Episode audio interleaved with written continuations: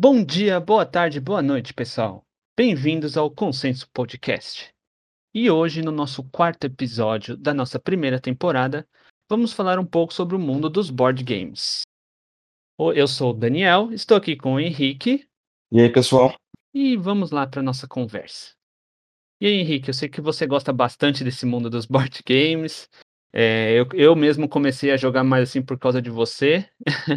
então, como você quer começar essa nossa conversa? Eu gosto bastante mesmo dos, dos board games. Foi um... Então, a gente falou no primeiro episódio, quando a gente falou um pouco de, de história dos board games, a gente trouxe um pouco do, do histórico dos jogos, né?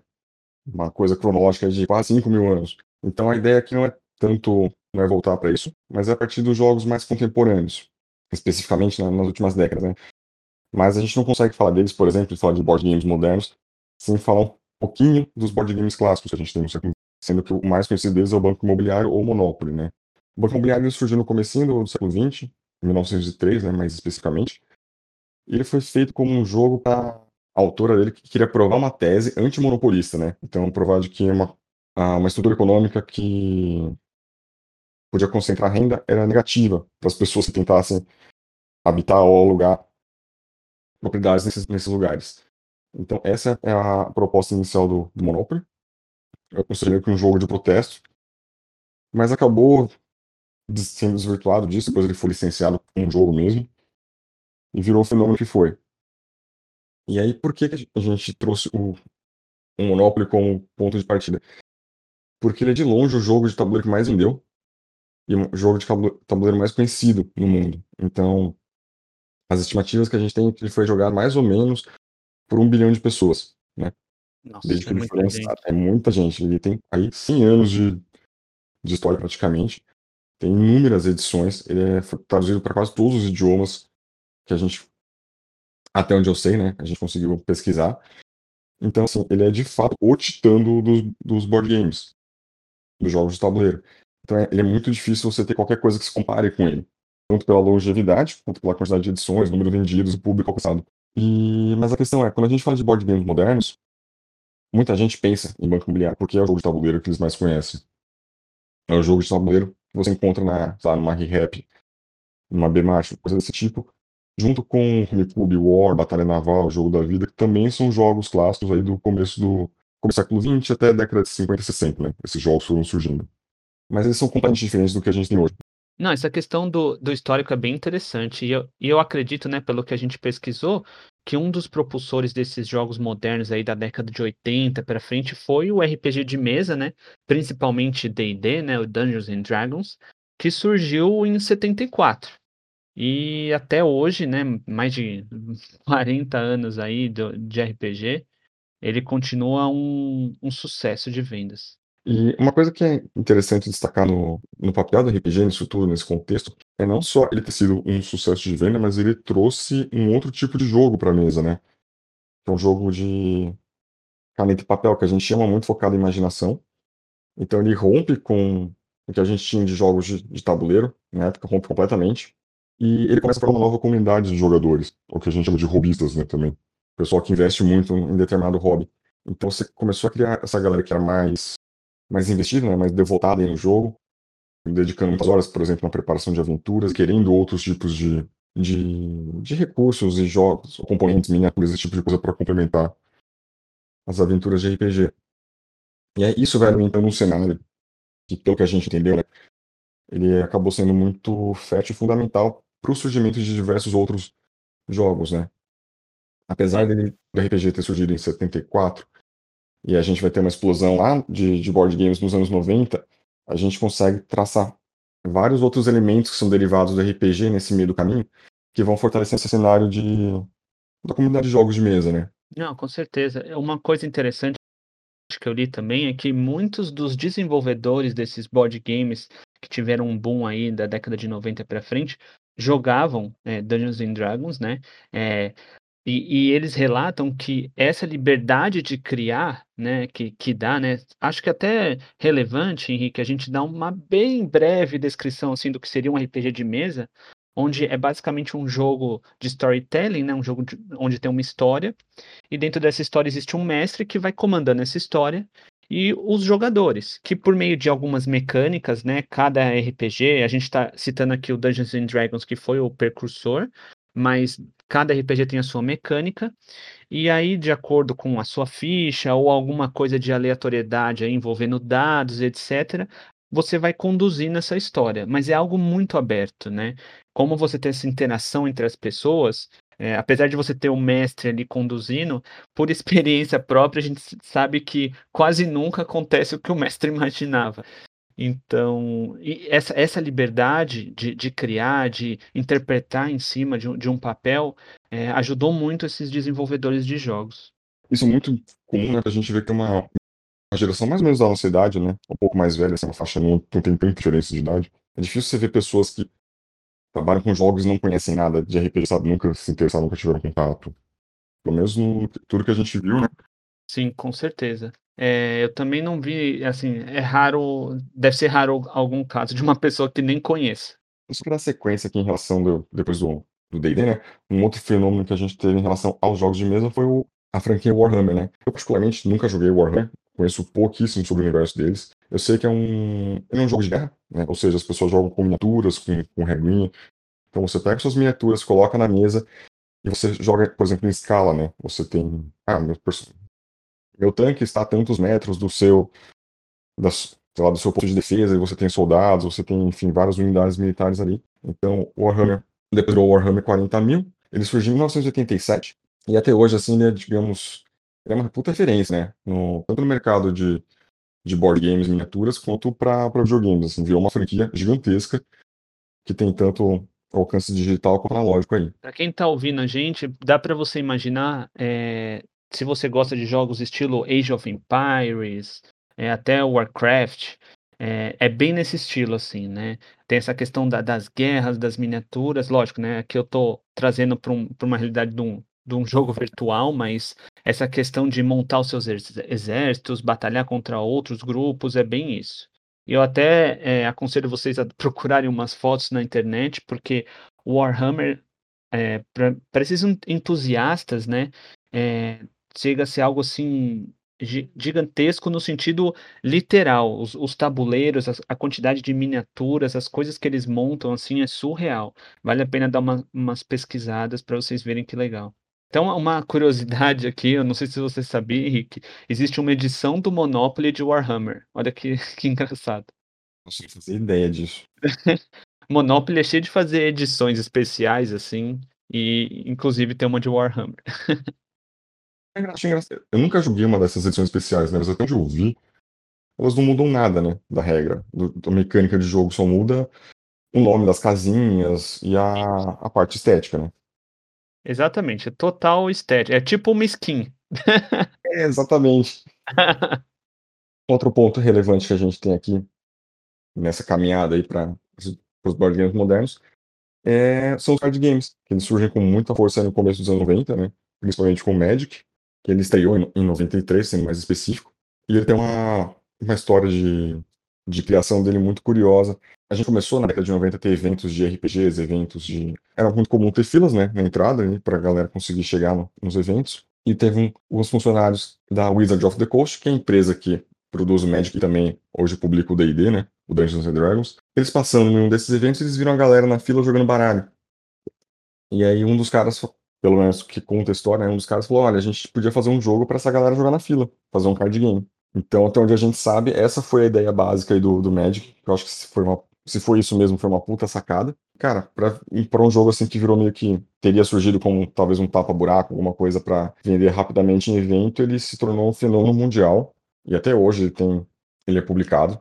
Eu tinha visto, acho que o número de cartas que tinha no Magic, mas eu esqueci. Mas é uma coisa assim que já tinha algumas milhares de, de cartas criadas. Então ele tem várias edições, várias coleções, um monte de torneio, tem uma comunidade extremamente ativa e competitiva para quem, quem gosta de card game, assim, é muito legal de acompanhar. E aí ele foi um, um digamos assim, mais um passo na consolidação desse hobby de, de jogos de mesa. Aí. Eu, eu acho muito legal essa questão do, dos card games, porque eu gosto bastante, apesar de não jogar nada é, atualmente, assim, na forma de card. Eu gosto de Hearthstone, por exemplo, que é um card game só que online. E, hum. e eu vejo muito essa tendência também, né? A gente vai até falar um pouco no nosso próximo episódio sobre os esportes, mas essa questão da interação do, dos dois mundos. Mas o que eu acho que o Magic foi campeão foi nesse sentido da portabilidade, né? Até então, os board games, eles precisavam de uma certa estrutura ali para você montar, né, separar as peças, etc. E com Magic você tinha cada um baralho numa mão, né? Se, se as pessoas na fila conseguiam jogar baralho, elas conseguiriam jogar Magic, né? A mesma estrutura que você precisa. Então essa essa sacada para mim foi bem genial. É aquela coisa, a genialidade da simplicidade, né? Sim, é, isso é a forma para mim mais é, a melhor forma da criatividade, sabe? É você ter o um problema ali, você resolve de uma forma simples, mas efetiva. E aí, quer seguir agora? É, eu acho que a gente poderia falar um pouco sobre Catan também, né? Que eu acho que foi bem importante aí nessa década de 90 e, e até hoje é, é um, é um jogo que faz um sucesso extremo. Ele também é um dos, digamos, é, hits. Ele é de 95 tem até alguns documentários que falam sobre ele. Acho que o, o principal chama Going Cardboard. É um, é um documentário que fala sobre board games de forma geral, mas com, com ênfase no Catan. E assim, o cara que inventou, né? O, ele chama Klaus Teuber. Ele, como a maioria desses caras que, que desenvolvem board games, começou de um hobby. E ele não esperava que fosse tornar algo tão popular. E hoje em dia, ele, ele ganhou vários prêmios, né? Inclusive, Catan. A gente vai citar um pouco sobre essa questão das premiações também. E, e até hoje ele, ele tá, tipo, digamos assim, no hall da fama do, dos jogos. E, e, eu acredito, assim, que desses mais modernos, é, desconsiderando aí Monopoly, né? Como o Henrique falou, eu acho que é um dos jogos que mais vende, né, Henrique? Com certeza. O Catan tem aí uns 20 anos de, de estrada, né? A última vez que eu uhum. tinha visto, ele tinha mais ou menos 20 milhões de unidades vendidas. Que não chega perto, por exemplo, do que o Monopoly é. Por isso que a gente falou que não tem comparação. Mas, dentro dos board games modernos, ele é certamente o divisor de água. Se não for o mais vendido, é um dos mais vendidos, né? Mesmo jogos que eu sei que vendem muito bem, tipo o Dixit, o Ticket to Ride, o Carcassonne, eu acho que não chegam perto desses 20 milhões do Catan. A questão do, do Catan também, desse sucesso de vendas, eu acho que é interessante não só é a questão de que ele é um, ele foi o pioneiro, né? Mas que ele ainda é um jogo que vale, é, vale muito a pena. Então, tem vários jogos famosos, por exemplo, de, de tabuleiro dos anos 90, desses modernos, que eu já peguei para jogar, jogos premiados, que eles já não são tão legais assim. Sabe aquela coisa de pegar um filme antigo? Tipo, você pode ter um puta filme foda nos anos 90 e aí você vai assistir de novo e você fala, ah, não é tão legal assim hoje. Então tem alguns jogos que foram muito bons na sua época, mas não envelheceram tão bem. E o Catan envelheceu. Ele envelheceu super bem, ele a dinâmica dele continua super atual, as mecânicas, a temática dele, né? Basicamente você chega numa então você chega numa ilha que é dividida em hexágonos lá, você tem que rolar dados, negociar com seus com os outros jogadores para é, estabelecer a sua colônia, conseguir recursos, esse tipo de coisa. Né? Então você tem tanto essa parte de negociação, que ela sempre muda de um jogo para o outro, dependendo das pessoas que você está jogando, Quanto a essa questão de esse jogo de construção, de civilização, de você construir, pegar recursos, etc., isso é uma coisa que parece que não envelhece nunca. Você tem várias formas de trabalhar isso e o Catan continua sendo muito, muito atual nesse sentido. Sim, outra coisa interessante é que ele é um jogo que funciona tanto para quem está começando nesse mundo dos board games, né? Que as mecânicas dele é, não, são, não são difíceis, as mecânicas desse jogo, é, como também para esses para quem já é mais hardcore, digamos, né? Para quem já está jogando há mais tempo. Então, ele consegue atingir os dois tipos de público, o que não é fácil, né? Porque muitos jogos acabam sendo simples demais.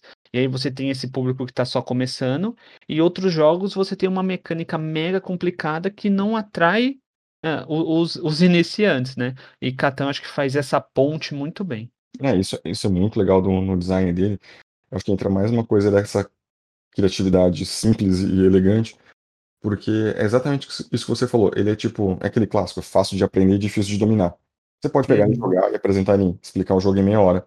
E, e jogar ele de um jeito simples, você pode ser extremamente competitivo jogando com uma galera mais experiente. Então essa abrangência dele é realmente sensacional. A questão toda do, do Catan, assim, pelo que a gente entende, é que de ter inaugurado, digamos, essa nova era de, de jogos tabuleiro modernos, é que ele conseguiu mostrar pro que existia um, pro mercado que existia um público que queria jogos diferentes, além do, do banco imobiliário e do jogo da vida, esse tipo de coisa.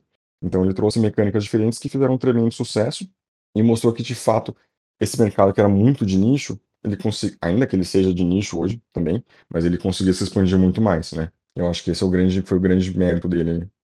Enfim, é, o Catan seria esse grande, esse primeiro grande exemplo de board game moderno, né? Mas a questão é, quando a gente fala de board games modernos e dos clássicos, né, que a gente citou no começo, qual é a principal diferença entre eles, né? Que, que você vai sentir jogando? Então, existem algumas questões chaves aqui, existem várias né, diferenças, mas a gente pegou algumas principais que acho que são mais esclarecedoras. Então, por exemplo, nesses jogos clássicos, a gente tem jogos com menos regras, eles costumam ser mais simples, intuitivos e voltados para um, um ambiente familiar. Ele era tipo o passatempo da família, né? Então, a gente tem pouca diversidade temática de mecânica. A gente pode ver tem jogos de guerra, tem jogo de investigação, um jogo da vida, jogo tipo de ele, é, ele tem uma versão, uma mecânica muito parecida com o banco imobiliário, né, de você andar e comprar coisas e ter que gastar dinheiro ali para se mover nas casas. Eles têm uma questão de um feedback negativo. O que, que é isso? É, se você começa um desses jogos tendo um, sei lá, com azar, no, você tem rodadas ruins no começo, é muito difícil você se recuperar depois. Então é meio que se você vai mal no banco imobiliário, você não pega propriedades boas, ou se você cai em muitos lugares, você tem que pagar aluguel logo de cara, você vai gastar toda a sua grana e você não consegue se recuperar direito. Então você fica meio que arrastado no jogo todo. Comparação com os board games modernos, a gente tem um, outro tipo de, de público-alvo, para começar, que ele sai do, do ambiente familiar e ele foca mais no nicho de jogadores adultos. Ainda que a gente tenha agora vários jogos modernos saindo para criança, um outro público mais infanto-juvenil, o principal público deles são jovens adultos, né? A galera que joga junto com os amigos, não necessariamente com a família. Então a gente tem um predomínio de, de designs e mecânicas muito diferentes, temáticas também muito ricas, e que eles costumam ser mais baseados, por exemplo, em estratégia do que sorte. Essa é uma questão que a gente vai especificar depois melhor, mas em geral tem, tem bastante estratégia nesses jogos. Eles, dão, eles são, costumam ser jogos mais equilibrados, que o jogador tem mais chance de se recuperar ao longo da partida se ele for, mesmo que ele tenha um começo ruim. Então, assim, são difíceis os jogos em que você consegue disparar em pontuação e ninguém mais se alcança, sabe? Da mesma forma que são, se você consegue, começa a ficar para trás, você consegue mobilizar recursos ali para se virar e não ficar perdido no resto da partida. Então acho que esses são os principais pontos que eu queria trazer.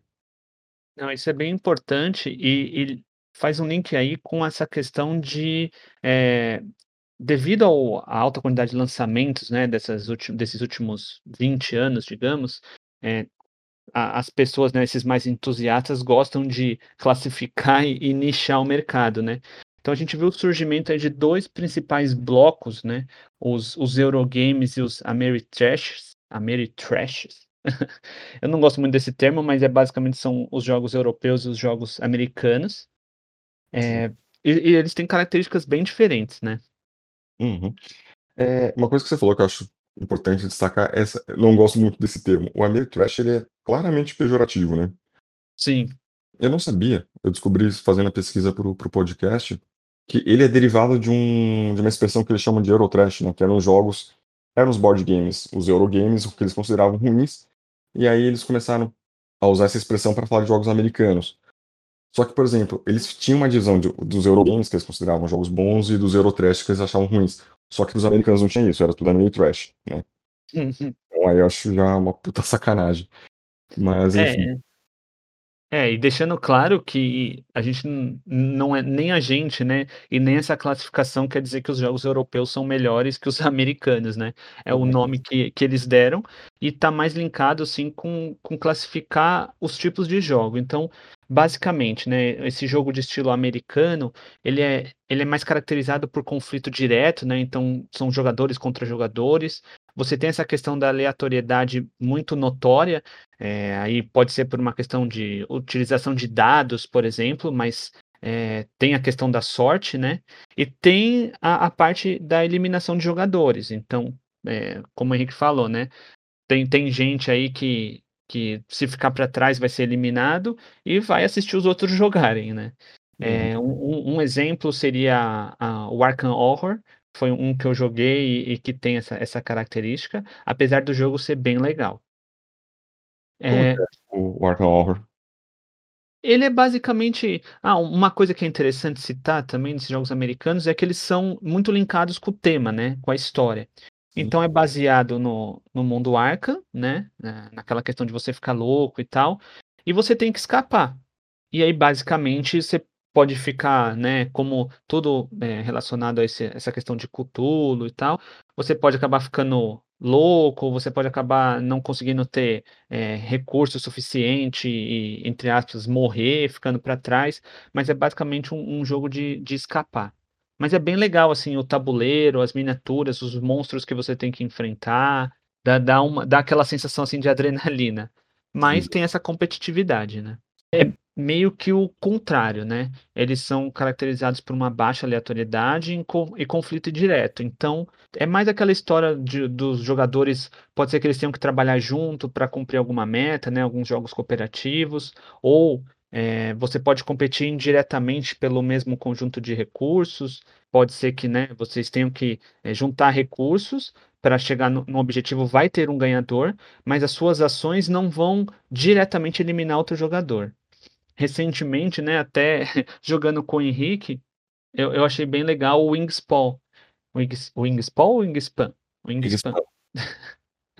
É, é, é um jogo bem legal, na qual você tem, é, você é um observador de pássaros, e aí você tem que ficar coletando recursos lá para conseguir é, juntar maior quantidade de pontos de pássaros observados, etc. E é um jogo bem simples, bem divertido. E não, eu achei que você fez uma boa definição aí do, dos Ameritrash e dos Eurogames, né? Eu acho que a principal diferença entre eles, pelo menos o que eu senti jogando, é essa questão de, de estratégia e aleatoriedade. Os euros que eu joguei, eles são muito mais focados em estratégia, você tem pouquíssimos elementos ali aleatórios, então você consegue ter um controle muito maior do seu jogo, do que, por exemplo, um, um jogo muito baseado em dados, né? Por exemplo, eu vejo muita gente falando que os Ameritrashes são mais focados em temática do que mecânica, os europeus pesam muito mais pela mecânica. Sinceramente, eu não vejo muito disso hoje. Nos jogos que eu tive a oportunidade de experimentar, eu vi tanto europeus quanto americanos, eu vi uma mescla assim muito é, muito funcional entre mecânica e temática. Isso é uma das coisas que eu acho que tá levando essa, essa classificação, essa separação aí meio que cair por terra. Porque eu, eu vejo esses jogos cada vez mais misturados, esses elementos que teoricamente separariam eles, né? Uma coisa que é interessante ressaltar é que tem jogo europeu que é classificado como Ameritrash também, né? Em alguns alguns públicos. Essa classificação não é estritamente geográfica, é que pro tipo do jogo. Sim, isso é bem importante ressaltar. E essa questão que você falou do tema, eu também acho que é uma questão de como surgiram esses jogos, né? A, a gente está falando aí de, de algo recente, né? Algo dos últimos, vai, digamos, últimos 20, 30 anos, assim, né? Da década de, de 90 para frente, basicamente. Então é algo bem recente e cada vez mais a gente vai ver aí uma questão de tirar o melhor de cada um desses gêneros e focar na, na diversão do, dos jogadores, né? É, a gente sabe que, que sempre vai ter alguma classificação, isso é inevitável, mas eu acho que o mais importante aí é chegar no, no jogo mais divertido e que as pessoas queiram jogar. A gente teve aí esse, o Catan, né, em 95, que foi esse fenômeno que a gente falou, e ele ajudou nessa explosão de, de jogos de board games, tanto Eurogames quanto os Ameritrashes. E eles pegaram embalo também numa coisa que a gente entende que foi uma, um, um, contexto maior de uma disseminação da cultura pop geek, né? Que inclui vários elementos, desde HQs e super-heróis e coisas desse tipo, com videogames, RPGs, incluindo board games, né? Que se, por exemplo, eu falo por mim, acho que um pouco pelo Dan também, é, a gente tem muitos hobbies parecidos, sabe? São as mesmas pessoas que circulam em vários em várias categorias de hobbies com intensidades diferentes. Então eu gosto de mangá, gosto de HQ, de videogame, de RPG jogo de tabuleiro. Tem coisas que eu invisto mais ou menos tempo. Então, pelo, pelo que a gente entendeu, né, ele, uma parte dessa popularidade cresceu também com esse, esse boom que esse tipo de cultura teve nos últimos anos. Sim, eu, eu concordo com, com o que você está falando. É, eu acho muito assim, você vê essa di disseminação da, da cultura geek, pop, não só nessas mídias, né, de jogos, etc., mas até em filmes e séries. Você vê a própria série Stranger Things, que na primeira temporada trouxe essa questão aí da, do, do RPG de mesa de volta, né? É, a molecadinha lá jogando, e muita gente que não conhecia, por se tratar de uma série mais é, infanto-juvenil, teoricamente, muita gente que não conhecia foi atrás. E, e a gente sente também, né, que é, até com essa questão, né, por exemplo, do universo cinematográfico da Marvel e tal. É, a questão do, do mundo geek, assim, meio que saindo da, da marginalidade, digamos, né, da, das pessoas que eram excluídas, que sofriam bullying, etc., para ser qualquer tipo de pessoa, né? Você tem aí executivos, diretores de empresa, etc., que, que curtem HQ, filmes de super-heróis, videogames, etc. Porque, ou são dessa geração, minha e do Henrique, aí, entre 30 e 40 anos, ou seja, porque é algo que hoje em dia não é visto como ou de criança, ou de, de um nicho muito específico de pessoas. Eu acho que tudo isso contribuiu, né, é, com todas as, a, as mídias voltadas para esse público. Então, o board game, ele, ele também é, colheu desse, desse mercado aí. Isso que você falou de sair da, da marginalidade, né, de quebrar uma barreira de preconceito, é interessante ver, inclusive, no, no nome, no rótulo que é usado, né? Porque por muito tempo, em meados dos anos 90, tudo isso era uma cultura nerd. Depois virou geek. Né? Tipo, você deixou aquele estigma da coisa nerd pejorativa de lado, que era sempre, tinha muita coisa, um tom meio depreciativo em relação a isso. E aí virou outra coisa agora, né? Você teve meio que uma, um banho de loja aí. Não, com certeza. Eu acho que assim, uma coisa legal para a gente trazer, para mostrar que esse mercado realmente não é um mercado só de um nicho, é quando a gente fala de tamanho de mercado, né? É, quando você traz dados estatísticos, aí não tem como a pessoa questionar. Aqui eu vou dar um exemplo, né, até de uma pesquisa feita é, pela Euromonitor, que é reconhecida internacionalmente. No, no ano de 2019, o mercado de board games no mundo fez 13,1 bilhões de dólares. E existe uma previsão, né? Esse estudo é, foi feito em 2018 para 2019, então é, aqui a, a, ideia da previsão de crescimento do mercado pode ser que esteja um pouco errada, né? Porque eles não esperavam a pandemia, mas a previsão é de que o, o mercado cresça em torno de 9 a 17% até 2023, podendo chegar até 18 bilhões de dólares. Para vocês terem uma ideia de comparação, o mercado mundial da música fez 20 bilhões de dólares em 2019.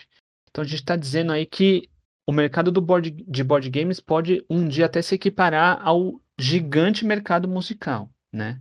É, é algo que eu acho bem significativo. É, eu acho que, além de ser super significativo, eu acho muito plausível que ele não só se equipare, mas talvez até ultrapasse, né? Porque, por exemplo, se a gente for pegar comparando tudo bem que é difícil de comparar, né? Mas o mercado de videogames, de jogos digitais, já ultrapassou o mercado de música e de cinema faz muito tempo. E com o crescimento que os board games têm tido, essa questão toda de trazer uma interação social, esse apelo mais analógico e nostálgico que às vezes tem, e um mercado que está crescente, que está se consolidando de um, de um, jeito mais sustentável, eu acho que a gente tem muita chance aí dele acabar passando mesmo o setor musical, né? Eu, eu também acredito, ainda mais é, essa questão que você vê de, é, por exemplo, os streamings de música, etc., cada vez mais a, a música é, abrangendo aí né, todo tipo de público e com acesso mais fácil, e consequentemente, né, não, não, você não vê esses rockstars de, de antigamente lucrando milhões, bilhões de dólares. Então acho que o mercado da música, né, já, já disseram isso, pode ser que decresça aí com os anos, e esse mercado do, dos board games cada vez mais está subindo.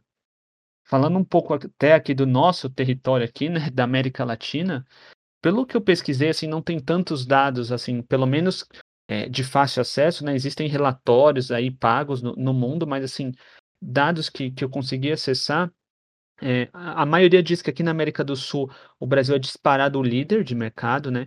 Muito impulsionado pela questão do RPG. É, e se você considerar a América Latina como um todo, é, eles ainda citam Brasil e México vindo em segundo. Então, assim, é, tirando Estados Unidos e Canadá, onde o mercado é bem forte, é, aqui no restante da América o Brasil é muito influente. E, cara, isso assim eu falo por mim, né? Vendo nos quatro, os últimos quatro, cinco anos, como mudou esse mercado aqui no Brasil.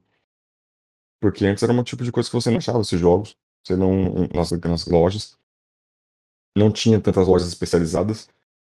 E hoje, assim, não existe, não só tem vários lugares para você jogar, como alugar, eu tenho um monte de loja online que você pode comprar, né? Então, eu sei que existiam algumas editoras pequenas já publicando uma coisa bem de nicho aqui no Brasil, mas como jogador, né, assim, como leigo, a diferença que eu senti mesmo foi com o trabalho da Galápagos, que foi uma coisa Sim. assim, tanto que por muito tempo achei que só a Galápagos publicava o board game no Brasil. Até eu começar a perceber, por exemplo, a Devir já, já tinha alguns jogos. E aí depois tinha a Conclave, tinha a Paper Games, várias outras editoras Tem super a Jambô também. competentes. Aliás, que eu- uma coisa que eu acho engraçada é como a Devir perdeu o timing disso, né? Porque a Devir sempre foi uma representante de RPG de jogos de mesa aqui no Brasil. E ela não foi a grande pioneira de para trazer board games de peso, né? E agora É. ela tá pra trás em trazer essa- essas outras editoras que surgiram. É, não, não, não, dá para dizer, né? A gente não sabe o que aconteceu lá dentro, mas é, você vê muito, talvez, medo nesse mercado, né? É, a Galápagos realmente fez um trabalho surpreendente, tanto na questão de- da nacionalização dos jogos, né? Na, na tradução e etc quanto na questão de divulgação, né? O marketing deles foi bem legal, é, tanto é, nas próprias redes deles, quanto com influencers e etc. Um trabalho bem legal. A- os primeiros jogos, inclusive, eu acho, desses grandes que, que eu joguei, foram da Galápagos, né? Eu acho que eles trouxeram o que estava em alta lá fora, então, inevitavelmente, eu conheço alguns. Só pra citar dois, Dixit e Zombicide. São dois jogos gigantes e ninguém tinha licenciado aqui. A Galápagos fez um trabalho muito bom em trazer esses grandes títulos e formar um, um público, sabe? Formar uma comunidade de jogadores mesmo. Não, isso é, isso é muito interessante. Out- Outro ponto, né, que eu vejo é bem desenvolvido lá fora e que parece que aqui está começando também é a questão dos financiamentos coletivos, né? A gente tem essas grandes eh, lançando os jogos, mas a gente sabe que muitas ideias boas surgem dos pequenos, né? E, e esse mercado lá fora, ele é valorizado, né? Um exemplo aqui da Kickstarter, que, que é uma, acredito que seja uma da- das maiores nos, nos Estados Unidos, é que, por exemplo, a- essa categoria em 2019 fez perto de 176 milhões de dólares em campanhas relacionadas a, a board games. Do- eu vou dar aqui dois exemplos, né, de, de campanhas bem-sucedidas para vocês verem os valores. Por exemplo, o jogo de Bloodborne, que, que, era um, que é um jogo, né, de PlayStation 4, conseguiu arrecadar 4 milhões de dólares Enquanto que a segunda edição de Zombicide conseguiu 3,4 milhões de dólares. Então, assim, a gente está falando aqui é, também em questão de número de apoiadores. é, Bloodborne teve quase 24 mil apoiadores e Zombicide em torno de 21 mil. Então, são, são, assim, são números bem significativos. E quando a gente traz para o Brasil, é, eu digo que está começando porque assim, a gente vê uma evolução né? É, eu procurei no Catarse, que é um maior aqui de financiamento coletivo, no, no- acredito que seja o maior no Brasil. É, vou dar um exemplo de- dessa evolução. Teve o maior financiamento coletivo de 2017 relacionado a board games, foi um jogo chamado RPG Quest. Ele conseguiu 119 mil. E agora em 2020, é, um outro jogo, né, chamado Kemet, que inclusive trazendo um pouco, né, da- daquele histórico do, do primeiro episódio, é um jogo egípcio, daqueles jogos muito antigos, e eles é, modernizaram, digamos assim, transformando num jogo de tabuleiro moderno. Ele conseguiu agora em 2020 317 mil. Então, assim, você já vê uma evolução legal, mas nada ainda comparado com o mercado americano. Aqui no mercado brasileiro, as maiores campanhas geralmente são relacionadas com, com influencers, né? O- Eu acho que o maior exemplo disso é, foi o financiamento coletivo que o Jovem Nerd fez, da, da campanha de RPG de Cthulhu, é, que ele teve lá, né, no Jovem Nerd, no, no programa deles, conseguiu em torno aí de 8 milhões de reais. Então, assim, aí sim você vê um, um ganho absurdo. Jovem Nerd não dá pra brincar, né, cara? Não, é, o Jovem Nerd ele tem literalmente uma legião de fãs, né? Os caras apoiam eles assim em tudo que eles fazem. É, é um mérito absurdo deles nesse sentido. Mas uma coisa que eu achei interessante que você falou do, do Kickstarter e do Catarse, por exemplo, esses grandes financiamentos que você trouxe do Kickstarter, eles são jogos que já têm uma base de fãs, né? O Bloodborne e o Zombicide. Então, isso é interessante por um lado, porque, por exemplo, você diminui o risco da, da editora de assumir um, um investimento muito grande que não vai ter retorno. Então, você consegue amenizar isso fazendo uma parte dos recursos do, do financiamento coletivo. E você dá uma oportunidade para os fãs de terem mais coisas do que eles gostam, né? Então, pra galera que gosta de Bloodborne, gosta de board game e queria ter uma oportunidade de jogar isso na mesa, talvez você não tivesse esse jogo se não fosse financiamento coletivo. Sim, até porque se, se a gente for pensar, né, ao pé da letra, né, um financiamento coletivo ele precisa partir de, um, de uma base, né? Não digo de fãs, mas de uma base de pessoas que conheçam uh, o produto, né? Então, quando você já tem uma marca consolidada trazendo algo que as pessoas acreditam, confiam, gostam, etc., é muito mais fácil você viabilizar do que se eu e você fizéssemos um, um financiamento aqui e, e, quiséssemos trazer uma ideia aí à tona, né? Sem, sem apoio de, de ninguém ou algo que a gente já tivesse feito antes, é, é muito difícil. Mas ainda assim tem espaço para os pequenos, né? Nesse tipo de, de coisa. É interessante porque você pensa que o mercado de board game é meio mercado de nicho. Então a gente tem aí. É, não dá para falar de. A mesma, não é a mesma coisa que vender um tênis. Você Sim. vai ter muito mais gente comprando. Então, por exemplo, você tem jogos de muito sucesso, assim, que são jogos super bem avaliados, criticados, porque eles às vezes vendem 20, 30 mil cópias. E ok, é um jogo muito complexo, às vezes é um jogo muito específico. Ou às vezes é um jogo caro, porque tem muito componente, muita miniatura, coisas desse tipo. Então você não precisa ter uma tiragem absurdamente alta para conseguir viabilizar eles, você consegue ter um financiamento legal. Então você faz uma tiragem pequena, vende para as pessoas que querem e acabou. Então eu, eu acho isso muito legal, uma forma de manter o mercado, o hobby muito vivo, né? Porque, por exemplo, se as editoras não quiserem mais investir em coisas novas, em algum momento falar, ah, não, tá muito caro o custo, o risco de investir numa, numa franquia nova de jogo, eu vou continuar só fazendo meu Zombicide aqui que tá dando sucesso o mercado ia morrer, né? Sim, com certeza. Mas você tem todo espaço para quem quer desenvolver e vender, meio que se autopublicar. Não, e, e sem contar que assim, a gente está citando essas campanhas gigantes, mas tem muitas campanhas de board game, tanto aqui no Brasil quanto no exterior, que requerem valores bem baixos para conseguirem ser financiadas. A gente está falando aqui, eu já vi campanhas aqui no Brasil de 10, 15 mil reais e campanhas lá fora de 5, 8 mil dólares. Então, assim, a gente não está falando que precisa chegar nesse valor para viabilizar um jogo, né? É, tem campanhas menores que, exatamente para essas é, editoras pequenas conseguirem viabilizar a primeira primeiro lote, e aí depois disso vai muito do, do que eles conseguirem. Se o jogo for bom, dificilmente ele não vai se, se consolidar e ter uma segunda impressão e etc. Né? A gente vê muitos casos também disso, de board games que começaram pequenos e, e se tornaram hits. Uhum. Cara, só para dar um, um, sei lá, um, uma, uma cerejinha aqui do, do bolo nesse assunto do, de financiamento coletivo, eu entrei no Kickstarter agora e procurei board games, projetos de financiamento, né? Tem 28.406 projetos em andamento agora. É muita coisa. Não, é muita coisa. Então, assim, é, a gente sabe que não são todos que vão para frente, mas imagina se 20% disso já já virar um board game como como que é o mercado. Se 20% disso virar já for pro mercado, já eu acho que já, se eu não me engano, é mais do que era, por exemplo, quando a gente tinha o Catan, comparando com o total de lançamento, sabe? Do que a gente tinha em 95.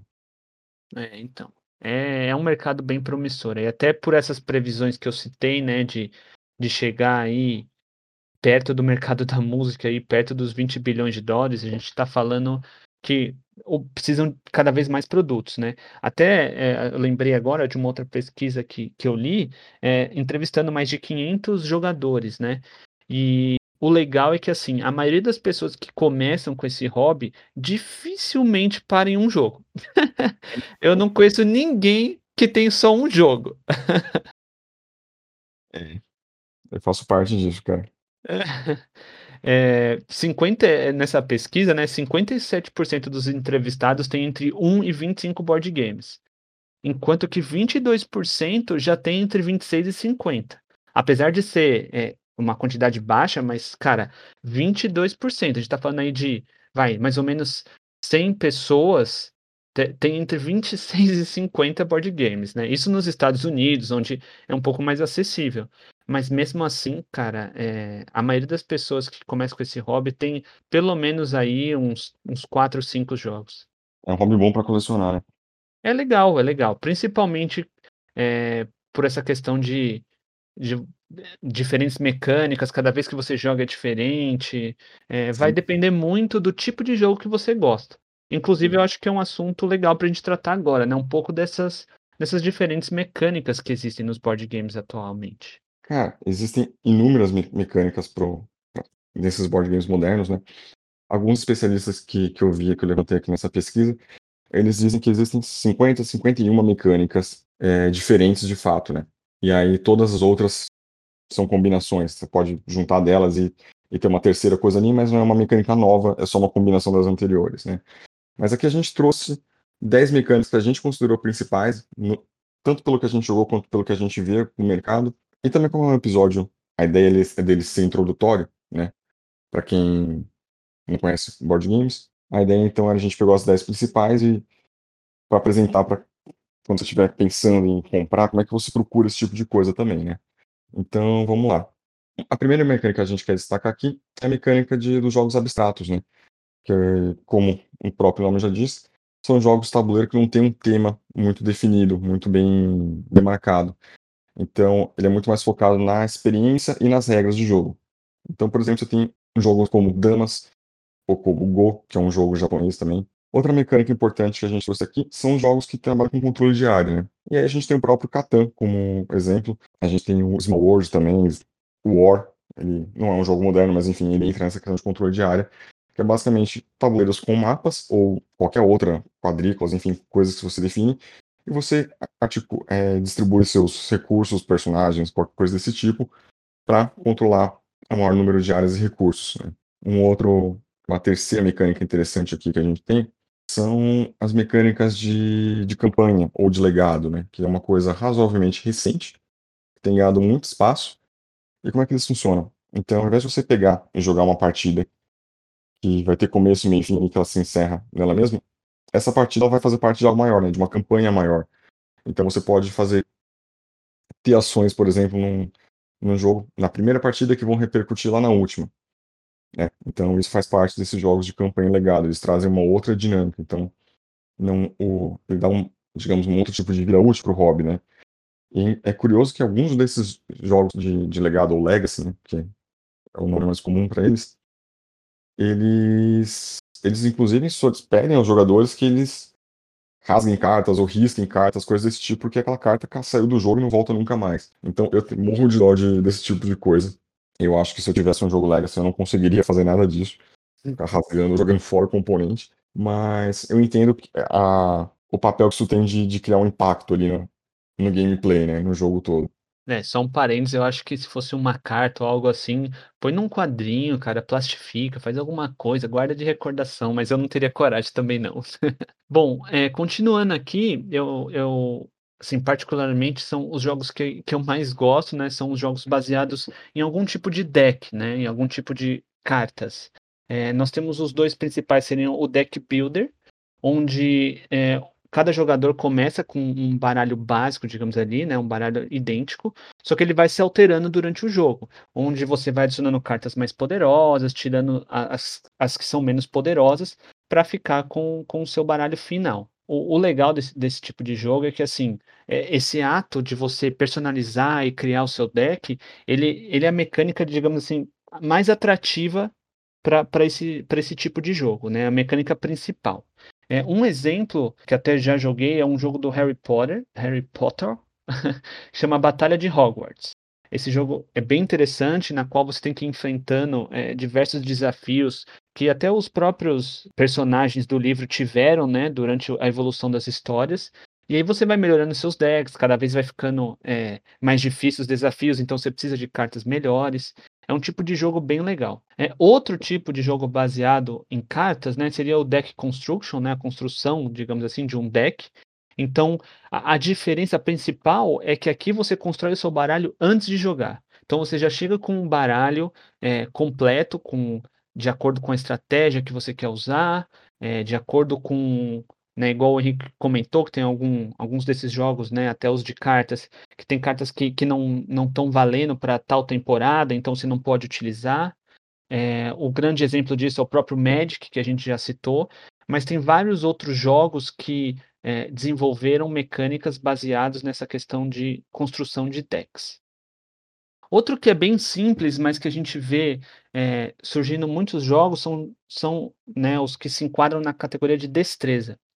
É, basicamente, são jogos de tabuleiro que envolvem alguma habilidade física. Eu acho que o melhor exemplo disso é o Jenga, na qual você tem né, aquela construção né, da torre e você tem que tirando os blocos ali sem derrubar nada. É uma são mecânicas simples, mas é, são jogos que você consegue envolver crianças, adultos e jogar entre família e todo mundo cons consegue ali relativamente brincar um pouco. Ele acaba sendo muito muito utilizado nos chamados party games, né? São jogos de festa. São jogos mais simples pra você jogar em 15, 20 minutos e jogar com um monte de gente, né? É, o pessoal gosta de jogar bêbado esses negócios. É, é o melhor jeito. e seguindo as mecânicas, uma das mecânicas mais utilizadas é a de dedução social. Ou seja, você tem, tem vários jogos que utilizam isso, mas a ideia é basicamente a mesma. Você tem uns jogadores na mesa, um deles tem um segredo e os outros precisam descobrir qual jogador tá, tem esse segredo. Por exemplo, o detetive. Você tem várias pistas ali que você vai pegando para descobrir quem que é o assassino. Da mesma forma, tem resistência, que só que ao invés de descobrir quem é o assassino, você tem que descobrir quem é o espião. Então você tem uma série de cartas e recursos ali que vão dando dicas de como que o. de quem poderia ser o espião, né? Então é o tipo de jogo que você tem. Você tem que jogar contra as pessoas, obviamente. Você tem muito blefe, você tem muitas acusações, mentiras, você tem aquele, aquele joguinho meio de poker, sabe? Mas é, é uma coisa que funciona muito bem também para também tanto em ocasiões de, de festas, né, como party game, mas um jogo mais leve, às vezes para introduzir pessoas em, em, outros board games, eles, eles funcionam bem. Uma outra categoria que a gente tem muito importante é a categoria dos storytellings. É, basicamente contar histórias, né? São jogos de, de tabuleiro que tem um foco muito grande na narrativa e na, na, na descrição de, digamos, de, de processos de personagens, de uma narração de uma história de fato, né? Então, geralmente são jogos mais longos, em que você tem uma, uma história vai se desencadeando ao longo de várias sessões. Então, você pode ter aquele tipo de coisa que ah, você e seus, é, seus amigos assumem papéis de personagens, com as, de acordo com as decisões que vocês tomam na primeira aventura, vocês, ah, sei lá, abrem dois caminhos para uma segunda aventura possível. Vocês vão escolhendo até chegar num fim que é diferente. Então, são jogos que funcionam muito com. Geralmente, eles têm níveis de cenários possíveis, né, para acompanhar. Seguindo aqui na, com as mecânicas, a gente tem a questão do posicionamento de trabalha, trabalhador, né? Que é, é uma tradução meio estranha, mas é a seguinte: então, você tem o jogo, você tem os seus meeples, e cada meeple é como se fosse o seu recurso, né? Ele pode fazer uma ou mais ações no espaço do tabuleiro, dependendo da forma como você aloca ele, dependendo das regras de cada jogo.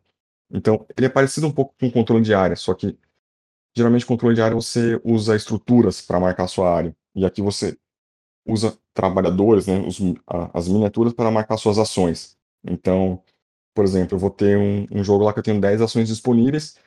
É, eu, como primeiro jogador, eu escolho três ações. E aí sobram sete para os outros jogadores escolherem. Então é mais ou menos assim. Então, cada vez que você vai rodando, você vai mudando a prioridade de ações de cada jogador e o que, que você pode fazer ou não. Então você tem que sempre que, digamos, rever as suas estratégias ou se adequar aos, aos tipos de, de, de ações que são, estão disponíveis para você em cada rodada. É mais ou menos isso. É mais fácil de entender jogando do que falando, mas não é tão difícil assim. Um, exemplo dele é o. É, pode ser o Agrícola ou Tony Age, propriamente, né? Que é um jogo que a gente tem que se passa na Idade da Pedra, né? Como o nome diz. E aí você tem que coletar recursos, você tem que coletar comida e tudo isso, você coloca seus trabalhadores lá para fazer, para cumprir essas funções para fechar aqui, né, dessas que a gente separou como as principais na nossa humilde opinião, teriam os jogos de guerra, né? Que aí, como o próprio nome já diz, esse é bem intuitivo, né? São exércitos que batalham um contra o, contra o outro, né? Uma, literalmente uma guerra. E aí, nesse caso, geralmente eles são representados pelas miniaturas, né? Ou até, em alguns casos, fichas ou tokens no, nos mapas. É, e muitos desses jogos, eles levam em consideração ali a questão das distâncias, realmente medidas é, milimetricamente ali, porque cada movimento pode influenciar na, na, vitória do jogo, né? Nesse caso também você é, elimina né, a, as figuras do, do seu oponente quando você as derrota, e no final você vai ter ali um, um vencedor. É, o, o, combate nesses jogos geralmente é ditado por dados ou cartas, né, para ver quem vai ganhar essas batalhas. Eu acho que um exemplo, inclusive, que a gente já citou bastante aqui, é o próprio War Warhammer 40 mil. Uhum. Eu acho que o Warhammer é o melhor exemplo de jogo de guerra desse tipo, né? É, ele com certeza está aí há muito tempo e bem consolidado até hoje. Bom, mas em relação às mecânicas que a gente queria destacar são essas. E aí, como a gente pensando, né, o episódio para quem quer conhecer o hobby, você já tem aí um, um número de opções bem legais, pelo menos para começar a, a entender o, os tipos de jogos principais que você vai encontrar nas prateleiras por aí. Ah, com certeza. Eu acho que, que trazendo aqui também, né, um ponto importante, muitas pessoas falam, é da questão dos preços do, dos board games, né? Principalmente aqui no Brasil. É visto ainda como muito caro para a maioria das pessoas. Mas eu acho que isso tem mudado, né? O que, que você acha, Henrique? Qual que é a sua percepção? Eu acho que ele tem mudado mais ou menos. Assim, ele é. Os board games em geral são caros. Esses modernos, né? Eles têm muitos componentes, eles têm. Tem toda a questão da, da impressão. Por exemplo, se for pegar um jogo com miniatura, ele é muito difícil achar um jogo que trabalha com miniaturas por menos de 400 reais. 400 reais é um preço caro. Só que você pode pensar, por exemplo, uma coisa que as pessoas não consideram quando compram board games é que é uma coisa longeva, né? Então você vai ter a caixa ali enquanto ele durar, você vai poder continuar jogando aquilo com seus amigos. E se em algum momento você enjoar, você pode vender aquilo, ou você pode trocar. Então esse é um ponto legal que eu, eu vou destacar mais para frente, mas enfim, você consegue passar o jogo para frente se você precisar. Outra hum. questão que eu acho interessante falar do preço é que assim, ele é caro, mas, por exemplo, as pessoas comparam muito com, por exemplo, com o Banco Imobiliário, com o Jogo da Vida, que são jogos bem mais baratos. Só que são jogos que estão aí há 50, 60 anos e tem uma tiragem imensa. Você consegue diminuir o custo de produção, você tem uma venda mais garantida. Então é muito difícil você comparar esse tipo de, de produção que esses jogos exigem. Não, com, certeza. A gente viu que, assim, muitos desses jogos, né, é, até tanto esses de financiamento coletivo quanto de editoras menores, eles têm uma tiragem aí muito baixa. Então, isso vale com tudo, né? Se, se você vai numa gráfica e quer imprimir folder para um evento, se você vai imprimir 100 mil ou 1 milhão, o preço muda completamente. Então, é, é, isso é, é impactado, não tem o que fazer. E eu acho que está mudando um pouco, não digo em questão a, aos preços, mas eu digo em questão de acesso a, a, uma margem, a uma gama maior de jogos em diferentes é, assim faixas de preço. Vou dar um exemplo. É, você tem aí banco imobiliário, eu não sei quanto está custando atualmente aqui no Brasil, mas é, você tem jogos desses modernos é, interessantes não esses com miniatura, mas jogos que tem um tabuleirozinho e tal, na faixa aí de 50 a 100 reais. E você tem alguns outros jogos médios que já começam a ter um ou outro iconezinho, fichinhas, etc., na faixa entre 100 e 200 reais. Algo que até pouco tempo atrás era muito difícil, seja porque é, algumas coisas eram importadas e aí ficava mais caro, ou porque é, o mercado foi vendo a necessidade desses jogos mais simples e de acesso, é, principalmente para quem está começando. Mas eu, eu vejo um, um movimento para esse sentido também. Ah, isso sim, com certeza. Pelo menos a gente tem faixas de preços mais, mais diferentes né, do que a gente costumava ter. Você falou do preço do banco imobiliário, deu uma olhada aqui, tá 80 reais, entre 80 e 85. É, ele, tá, aí... ele tá um preço basicamente dos jogos modernos mais iniciais, assim, mais simples. Mas, por exemplo, mesmo jogos antigos que, que são razoavelmente simples, digamos assim, como o Catan e o Ticket to Ride, são jogos caros de, de comprar. Você vai ver, o Ticket to Ride é um, é um jogo que eu queria faz um tempo, eu nunca achei ele por menos de 250 reais nem em Black Friday, nem promoção nem nada desse tipo. Eu acho que aí ele tem, obviamente, o peso da marca, num jogo que vende bastante e tal, e a galera compra de qualquer jeito, mas tem toda essa questão que você falou, né? Questão de componentes, questão de pressão, tiragem, tudo isso. Uhum. Mas uma coisa também que não sei se todo mundo sabe, mas existem opções para você alugar jogos, né? Pelo menos aqui em São Paulo tem, eu sei que no Rio de Janeiro tem também. Mas se você não quer comprar um jogo, você pode alugar ele, fica um, umas, uns dias com ele na sua casa e você testa. Joga com seus amigos e vê se vale a pena ou não um investimento maior, né? É um caminho. Sim, não, e, e acho assim, mais para frente a gente é, pretende citar algumas dicas, eu vou falar algumas coisas que eu penso, mas assim, tem vários lugares, né, que você pode, não agora, né, enquanto a gente está gravando aqui esse podcast, ainda estamos numa pandemia, né, mas é, existem vários lugares que você pode ir com seus amigos para testar ou ir na casa de alguém que tenha. Tem, tem várias formas de você ver se seu investimento vale para você. Uhum. É, mas foi um bom ponto esse da, da questão do preço. É importante ter noção disso, né, antes de, de investir de fato. Ah, sim. É, no final das contas é tudo a questão de custo-benefício, né? Você faz aí o, o, o quanto você poderia se divertir ou o quanto você está disposto e tem para gastar com é, essa relação, né? Do quanto você tem para gastar com o quanto você está disposto. Uhum. Uma coisa interessante para às vezes você saber se o jogo vale o seu dinheiro ou não é procurar as premiações, né? Pelo menos a gente tem aqui o Spiel des Jahres, que é, digamos, o Oscar do, dos jogos de tabuleiro, que começou em, ele começou em 1978, né? Nasceu na Alemanha. Então a gente vê que aí já tinha um, um mercado consolidado, pelo menos nacionalmente ali. E hoje né, a maior premiação ele é feito globalmente em relação aos board games. E assim, os jogos que tem esse selo que foi vencedor ou indicado ao Spiel, cara, são jogos muito bons. Eu nunca joguei um dessas indicações ou desses vencedores que realmente não fosse um jogo divertido, que fosse um jogo legal. Eu, eu ia comentar exatamente isso, né? Não necessariamente só os que ganharam, os que são indicados já são muito bons. Para vocês terem ideia, tem algumas alguns eles têm várias categorias de premiações, né? Tem melhor jogo do ano, tem jogo infantil, tem melhor jogo competitivo, melhor jogo cooperativo, melhor jogos de família, enfim, são várias as categorias que a gente tem lá.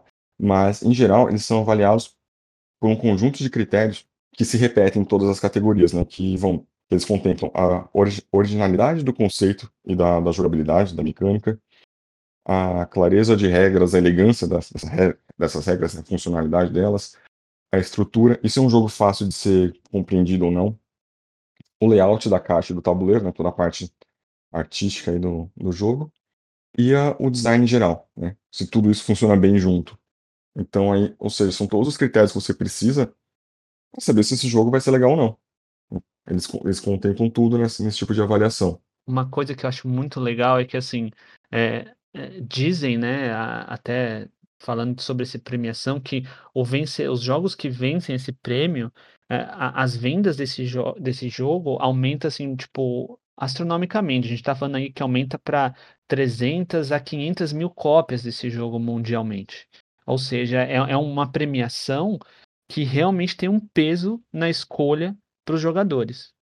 Hum, com certeza. Ah, eu mesmo. Eu, quando eu vejo jogos novos assim que eu gosto de comprar, mas eu não tive chance de, de jogar antes, eu sempre procuro jogos que foram premiados. Por exemplo, o Wingspan. O Wingspan foi um caso que eu vi que ele teve a, a, primeira tiragem dele, acho que teve 10 mil unidades. Ok. E aí, eu não lembro se ele ganhou, se ele foi indicado ao Spiel, mas enfim, eu sei que depois da, da premiação ele, ele, já alcançou 600 mil cópias vendidas. De 10 mil para 600 mil é uma puta diferença, né? Não, e, e outra, né? Até os caras especializados, né? Você assistiu uma live até que falou sobre isso. Até os caras que são são especialistas do mercado, eles não conseguem acompanhar a quantidade de lançamentos, né, de board games. É, é, muita coisa atualmente. Então, você ter uma premiação dessa já te dá pelo menos uma diretriz de onde você se guiar, pelo menos para conhecer um pouco do mercado. Sim, com certeza. Uma outra premiação que é interessante é a Golden Game Geek, ela é feita mais, ela não é tão formal quanto a Explodejales, assim, mas ela é uma premiação importante. Ela começou meio como um prêmio do público, sabe? Prêmio dos fãs. E aí meio que virou um, um selo de qualidade do mercado também. E, geralmente ela conversa bastante com, com Explodejales, mas ela costuma dar chance para jogos menores também, que às vezes não, não chamam tanta atenção dessa premiação mais robusta, mas são jogos que merecem um destaque no mercado. Então essa Golden Geek aí, Golden, é Golden Geek, vale a pena dar uma procurada também. Bom, relacionado a também, né, tem essa questão da premiação, mas eu acho legal falar também de eventos, né? É, aqui no Brasil, até, até pouco tempo atrás, a gente não tinha eventos dedicados exclusivamente a board games, né? Geralmente eram espaços dentro de outros eventos, espaços até que relativamente grandes, né? Foram crescendo com o tempo. É, você tem aí é, CCXP, até é, Anime Friends, esses eventos de, de cultura geek, pop, gigantes, com espaços, mas agora até que existe é, um, pelo menos um, né, no Brasil, Henrique. Que é o, o Diversão Offline, né? Se eu não me engano, ele tem uns 3, 4 anos aí, ele começou no Rio de Janeiro. Ele traz não só board games, mas traz RPG, enfim, traz jogos de mesa em geral, né, card games também. Ele teve, acho que duas edições em São Paulo, e aí, tanto ele estava começando a crescer de fato e se consolidar, né? Mas aí veio a pandemia e ferrou tudo. Mas enfim, o Diversão Offline, ele é, até onde eu sei, o único evento especializado em board games que a gente tem no Brasil. E ele tem tanto uma área de prototipagem lá para você que está desenvolvendo seu próprio jogo e quer levar para fazer um teste um teste maior com o público aberto. Você tem uma área de lançamentos, você tem uma área de palestras. Enfim, é um evento que está ficando cada vez mais robusto e ele está ele está sendo criado nos moldes, por exemplo, da, das grandes feiras europeias, né, como a, a Spiel, que acontece na, em Essen, lá na Alemanha. Então, a tendência é que ele cresça. Então, ele já tem crescido a cada ano e tem sido uma referência para quem curte mesmo o, o hobby dos jogos de mesa. Não, é bem legal. E, e, lá fora já tem eventos bem consolidados, né? Um exemplo disso no Reino Unido, você tem o UK Game Expo, que ele começou assim bem tímido, né? É, começou em 2007 com é, um total de 1.200 pessoas atendendo, né? O, o evento, indo no evento. E em 2019, que foi o último ano que teve, você teve um público de 45 mil pessoas. Então você vê, né, que até é, um evento, né, num país, né, na Europa, que é um mercado muito mais consolidado, como o mercado vem crescendo, até para essa questão de, de público num evento desse. Mas você tem outros, né? Tem o Board Game Expo, que, que é nos Estados Unidos, etc. Você tem vários eventos lá fora só dedicados a board game. Que, o que é legal, né? Aqui no Brasil, né? É, o Rick citou, a gente só conhece um, mas, mas você tem a oportunidade de conhecer esses jogos em, em, diferentes situações, né? Tem luderias, tem até alguns, algumas hamburguerias aqui em São Paulo que oferecem para você jogar. Isso pode ser uma forma para vocês conhecerem também. Acho que agora a gente pode dar umas, umas dicas gerais de. É, não somos especialistas, né? Mas acho que a gente consegue pelo menos dar umas indicações aí para quem quer começar. Quer começar aí? Eu acho que a primeira pergunta, né? Eu, eu separei como se fosse perguntas que você teria que fazer para você mesmo, né? Eu acho que a primeira pergunta que você tem que fazer é com quem e com quantas pessoas você planeja jogar. Porque assim, você tem jogos que você pode jogar sozinho e você tem jogos que você precisa ir no mínimo cinco pessoas. Então, acho que vai depender muito disso. Isso é um, uma indicação, né, para para você olhar na, na, todas as caixas, em todo lugar que você for procurar, ele diz o mínimo de jogadores. E outra, assim, né, para iniciar, é, de, dentre essas características que a gente citou, né, das mecânicas, ver se você consegue se identificar com alguma e já vai pensando. Porque você já consegue também um indicativo de, de para qual área de qual jogo você pode ir. Cara, eu tenho, nossa, tenho várias dicas para falar sobre isso. Essa questão dos jogadores é fundamental, porque não adianta nada você comprar um jogo que precisa de seis pessoas e você só consegue reunir dois amigos, sabe? O jogo não vai funcionar. Então, isso é uma coisa que você tem que ter em mente, não só o número de pessoas, mas o tipo de, de jogo que as pessoas curtem jogar. Por exemplo, eu gosto muito de jogos com temas históricos e jogos competitivos, assim, com, com estratégia pesada, com muitas regras. Mas são jogos que às vezes a partida dura três horas. Eu sei que são pouquíssimas pessoas que têm disposição para isso, para passar uma tarde mergulhada num jogo. Então, por exemplo, quando eu vou pegar um jogo desse, eu sempre pego jogos que funcionam para dois jogadores, porque eu sei que eu jogo com a minha esposa e ela gosta também. Então, beleza. Agora, tem jogos desses que precisam de quatro jogadores, que eu sei que eu ia comprar o jogo e ia ficar parado.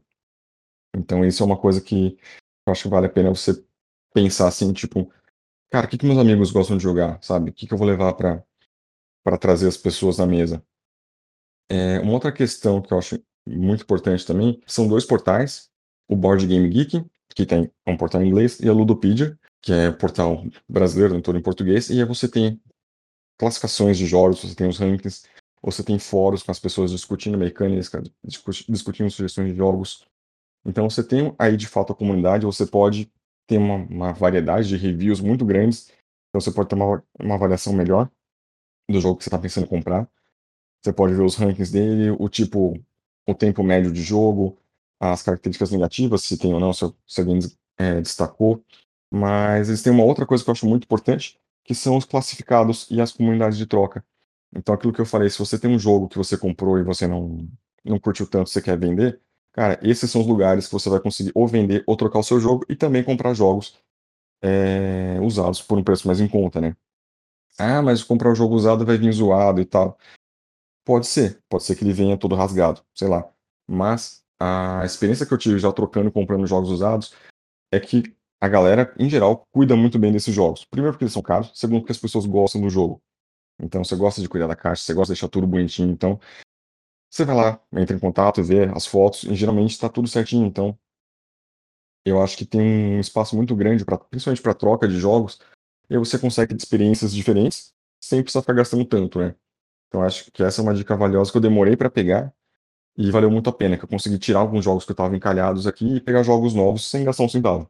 Então, é isso é legal, Henrique, até você falou, né, ah, pode ser que venha rasgado e tal, mas eu concordo com você que o público que que vai atrás de board game, ele ele cuida do do jogo, né. Então, se ele já tá pensando em futuramente trocar, não não é que ele talvez nem não é que ele não tenha gostado do jogo, pode ser um jogo que ele goste, mas por uma quantidade de espaço físico na casa dele, ou por ele querer um jogo que que seja mais caro do que talvez ele estaria disposto a pagar, por vários motivos ele prefere vender ou trocar um o que ele tem atualmente, para ter acesso a novos jogos, né. A gente sabe que isso daí talvez, eh, seja até mais popular em regiões, assim, como o Brasil, né, que são são regiões mais pobres, que que a gente não tem tanto acesso fácil a esses jogos como talvez na Europa e nos Estados Unidos. Eh, e assim, eu eu não nunca troquei board games, mas eu já troquei jogos de de videogame e eu sei que, assim, e essas pessoas que gostam de colecionar e e de costumam guardar bem os jogos. E mesmo assim, eh, já conheço pessoas que tiveram um problema e e conseguiram solucionar até com as próprias comunidades. Então acho que é uma dica bem valiosa. Até falando dessa questão de preço, né, algo que a gente já citou anteriormente, eu acho que é bom você, eh, além de, né, como passo inicial, ver com quantas pessoas, ou mais ou menos você pretende jogar, mas ver qual que é o seu orçamento. Não tente dar um passo maior do que você consegue, eh, tem tem jogos que são mais baratos, tem esses que são mais completos, que são caros, mas assim, tem jogos mais baratos que são bem divertidos, que você vai conseguir incluir toda a sua família, todo mundo consegue jogar, e que vai ter diversão por muito tempo, né. Eh, dá uma olhada nisso, dá uma olhada nas premiações que a gente já comentou, eh, pode ser um bom indicativo também. E outra dica que eu dou, que eu já fiz bastante, é jogar na casa do seu amigo que tem mais joguinhos que você. Eh, eu já joguei bastante com com alguns amigos nossos, né, até em comum, né, meu e do do Henrique, e e você acaba descobrindo jogos que você acha muito legal e que dá pra você jogar com ou com outras pessoas ou até, né, no no meu caso, eu com a minha esposa ou eu com a minha família. É é uma dica aí legal também que eu acho. Uhum. Uma uma coisa que você falou em relação ao preço que eu queria voltar um pouco nisso, é que tem muita gente que de fato tem fica com receio de fazer um investimento inicial de comprar um jogo, porque, "Ah, é muito caro e tal". Essa questão que você falou de não ultrapassar seu orçamento, eu achei sensacional. E tem uma outra coisa nesse nessa questão do do preço, que pelo menos eu quando eu descobri, assim, comecei a fazer me ajudou muito, eh, cara, se cadastra no nos sites da editora, de lojas, esse tipo de coisa, pra receber as promoções, porque elas chegam. Assim, tem tem promoção de lançamento, tem promoção de renovação de catálogo, tem promoção de Black Friday e promoções muito boas. Eu já comprei jogos, assim, com 75% de desconto em Black Friday. Então, esse tipo de coisa eu acho que vale muito a pena, porque depois que eu comecei a a receber essas ofertas de preço, eu não compro mais jogo em preço cheio, né. Então, por exemplo, eu tenho cadastro na Galápagos, na Lúdica, no Board Game Geek. Board Game Geek não, na Ludopedia, né, que eu compro aqui, dos dos classificados. Você pode fazer, tipo, uma lista de só lista de desejos lá, na Ludopedia, e eles fazem um monitoramento de preço, então tudo isso ajuda você ter uma noção de quanto eu realmente preciso pagar por aquilo, sabe. Não, bem legal, são dicas muito valiosas, eu espero que que vocês aproveitem. E eu acho que pra gente fechar agora de vez, Henrique, vai, vamos lá, 2 indicações de de board game sua aí. 2 indicações? Olha, eu indicaria o Seven Wonders Duel, que é uma versão do do Seven Wonders menor pra 2 jogadores, que ele é muito bom e é um jogo razoavelmente barato. E o Carcassonne, que é um dos jogos que eu mais gostei, ele também tem um preço de entrada, assim, bem legal, ele não costuma ser caro. Ele tem várias expansões se você gostar do jogo então, e é um jogo que tem muita saída. Então, assim, na mesa aqui de casa, um jogo fácil de explicar, fácil de de jogar também. Bom, a minha a minha indicação, minha primeira indicação seria o Dixit. É um jogo simples, mas que eu já me diverti muito, ele tem várias expansões. Então você uma dica que eu dou inclusive pra esse jogo, é que não necessariamente você precisa começar com o jogo base. Eh, se você buscar as regras na internet e comprar uma das expansões, você já consegue jogar aí com improvisando em casa. Se conseguir comprar o jogo base é legal, porque ele vem com o tabuleiro pra você contar os pontos, mas não é essencial. Mas é um jogo, assim, bem fácil de aprender, é um jogo baseado bem abstrato, assim, baseado em vai da criatividade do jogador, e não é e não é relativamente, assim, tão caro. Outra indicação, eh, é um mistério. É um jogo basicamente ali a lá detetive. É, você tem uma pessoa ali que é um, um fantasma que morreu e você tem que descobrir. Os outros jogadores têm que descobrir é, quem matou esse fantasma, como matou, onde matou, bem a lá Clue mesmo, né, detetive. Só que é bem legal essa mecânica que o fantasma ele tenta te dar dicas. Então sai cada coisa muito engraçada. Eu acho que esses dois jogos assim foram os que eu mais dei risada e me diverti. É, eu, eu, eu, curto essas mecânicas simples, mas que são bem, bem legais e bem divertidos para jogar com os amigos e família. espero que vocês tenham gostado, pessoal. Não esqueçam de, de curtir, compartilhar, toda essa coisinha de sempre. Valeu, brigadão e até a próxima. É isso aí, galera. Como o Daniel falou, não se esqueçam de, de curtir e compartilhar. Dúvidas, críticas e sugestões podem escrever para o consenspodcast.gmail.com e até a próxima com mais um episódio para vocês. Um abraço.